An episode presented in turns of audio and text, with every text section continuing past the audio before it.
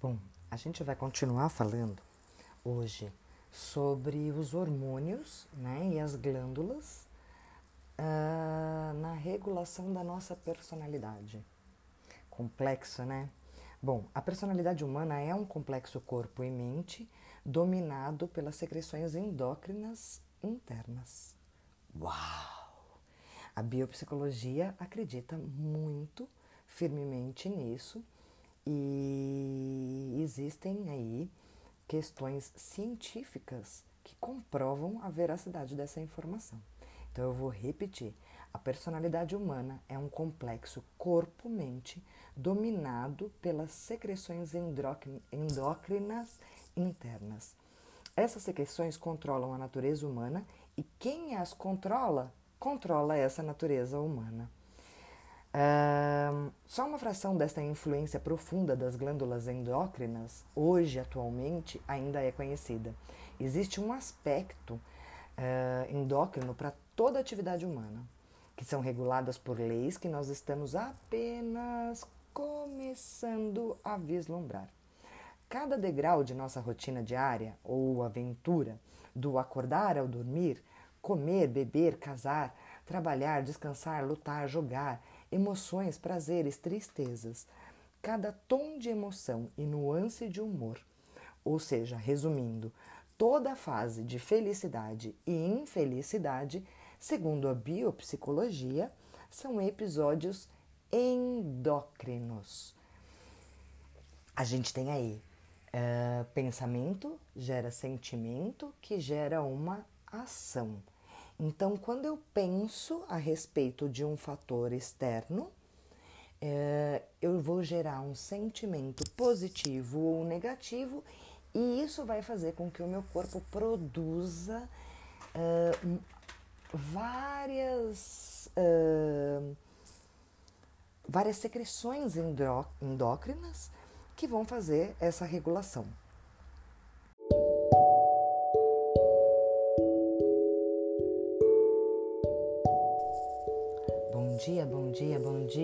Pessoal. Débora falando aqui com vocês do Aloha Yoga Brasil.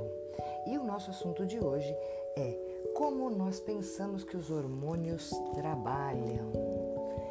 Bom, os hormônios, eles são poderosos e complexos, e nós não sabemos ainda o suficiente como eles trabalham. Por exemplo, nós sabemos, por enquanto, que para um hormônio trabalhar, ele precisa de um receptor para pegá-lo dentro da célula. O receptor é como a fechadura e o hormônio a chave que se encaixa perfeitamente e abre essa porta. Os pesquisadores assumiram originalmente que cada droga que se encaixa num receptor pode causar o mesmo efeito, ou seja, abrir a porta. Mas pesquisas mais profundas têm nos revelado que certas drogas parecem se encaixar a um receptor ou fechadura sem abrir essa porta. Em vez disso, bloqueiam outro hormônio e o impedem de se encaixar. São antagonistas ou bloqueadores hormonais.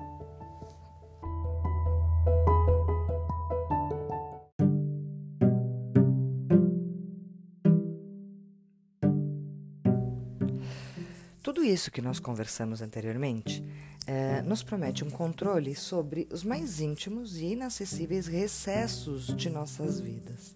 De uma maneira comparável, só o controle que agora nós exercemos sobre as forças e energias que nós reverenciávamos como se fossem instrumentos dos deuses, como por exemplo luz, calor, magnetismo, eletricidade.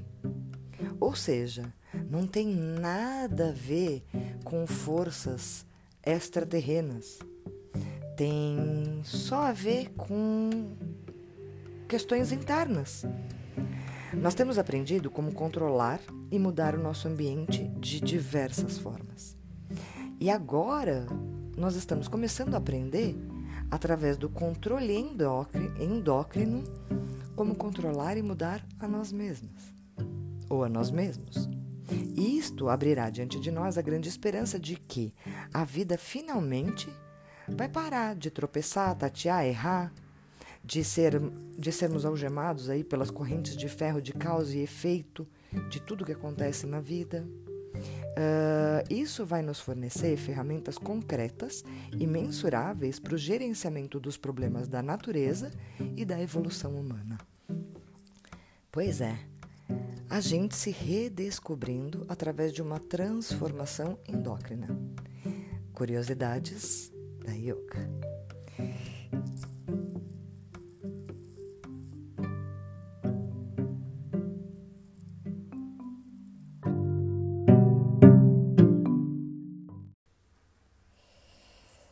Falar hoje sobre os hormônios e as suas funções, né? E como esses hormônios atuam dentro do equilíbrio da nossa biopsicologia humana e como eles podem mudar, realmente mudar e alterar a nossa vida para muito melhor.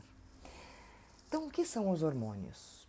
Os hormônios, eles são mensageiros químicos que são produzidas pelas nossas glândulas endócrinas.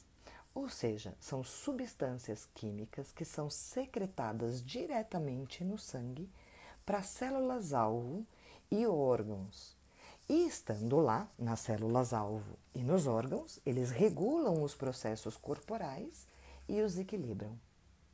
De fato, a corrente sanguínea leva os hormônios para todos os tecidos, mas só os, tecido, só os tecidos alvo é que respondem. Incrível, né? A gente tem aí, por exemplo, quando a gente se corta, né? No nosso, no nosso dedo, na nossa mão é feito um corte. Imediatamente, o nosso corpo, com a inteligência perfeita, produz todos os hormônios necessários para que a gente sinta menos dor, para que a gente cicatrize o, o corte feito de uma forma inteligente e muito rápida. E assim é com todo o nosso corpo com todo o nosso organismo. Ele é altamente inteligente. E ele nos cura sozinho, se não tiver nenhum desequilíbrio.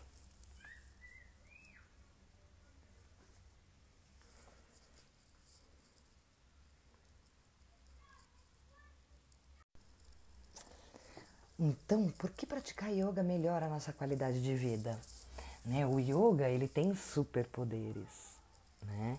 A gente sempre brinca que quando a gente faz yoga, a gente se torna um super-humano. E isso nada, nada tem a ver com poderes místicos, com coisas extraterrenas, uh, com coisas de deuses. Não, não, não, não. Isso é ciência. Isso é biopsicologia. Isso é a psicologia do nosso corpo, do nosso corpo inteligente, do nosso corpo cheio de dinâmicas perspicazes, do corpo nosso milagroso que gera e dá a luz, do nosso corpo milagroso que vai e cura um machucado sozinho. O nosso corpo ele é tão, tão, tão inteligente que ele ele procura se reequilibrar sozinho e consegue, desde que não tenha nenhum outro desequilíbrio ou bloqueio interditando e que a questão seja, obviamente, mais simples, certo? O yoga, ele melhora a nossa qualidade de vida porque dentro da prática de yoga a gente faz a prática dos asanas, que são as posturas psicofísicas. São posturas físicas e que têm um efeito na nossa psique. Então, por exemplo, se eu executo os asanas regularmente, o que, que acontece? Todos esses asanas eles têm um efeito de pressão e despressurização sobre glândulas e subglândulas. Essa pressurização ou despressurização é, é que vai, esse aumento ou diminuição dessas secreções glandulares geralmente faz com que uh, os a propensidade da nossa personalidade fique mais ou menos ativa e vice-versa. Quando eu pratico com regularidade, eu posso controlar essas propensidades. Nós vamos falar dessas propensidades mais adiante quando a gente for falar de Fritz, ok? Uh, e eu posso aí controlar, aumentar ou diminuir essa pressão ou despressurização, dependendo do que eu tô, qual é o meu objetivo com aquela prática de yoga. Então, por exemplo, eu vou fazer um Mayurasana, que é uma das posturas, a postura do pavão. Ela vai ter um efeito de pressionar o meu Manipura chakra. Nós também vamos falar dos chakras posteriormente, ok? A secreção das glândulas e subglândulas do Manipura chakra, elas estão associadas aí a um equilíbrio dessa desse asana praticado regularmente. Então, se alguém tem, por exemplo, um grande medo de falar em público, isso significa que o Manipura chakra desta pessoa está fraco. Através da prática regular do Mayurasana, ou seja, da postura do pavão, essa propensidade, esse medo de falar em público, ele vai ser controlado e talvez até eliminado.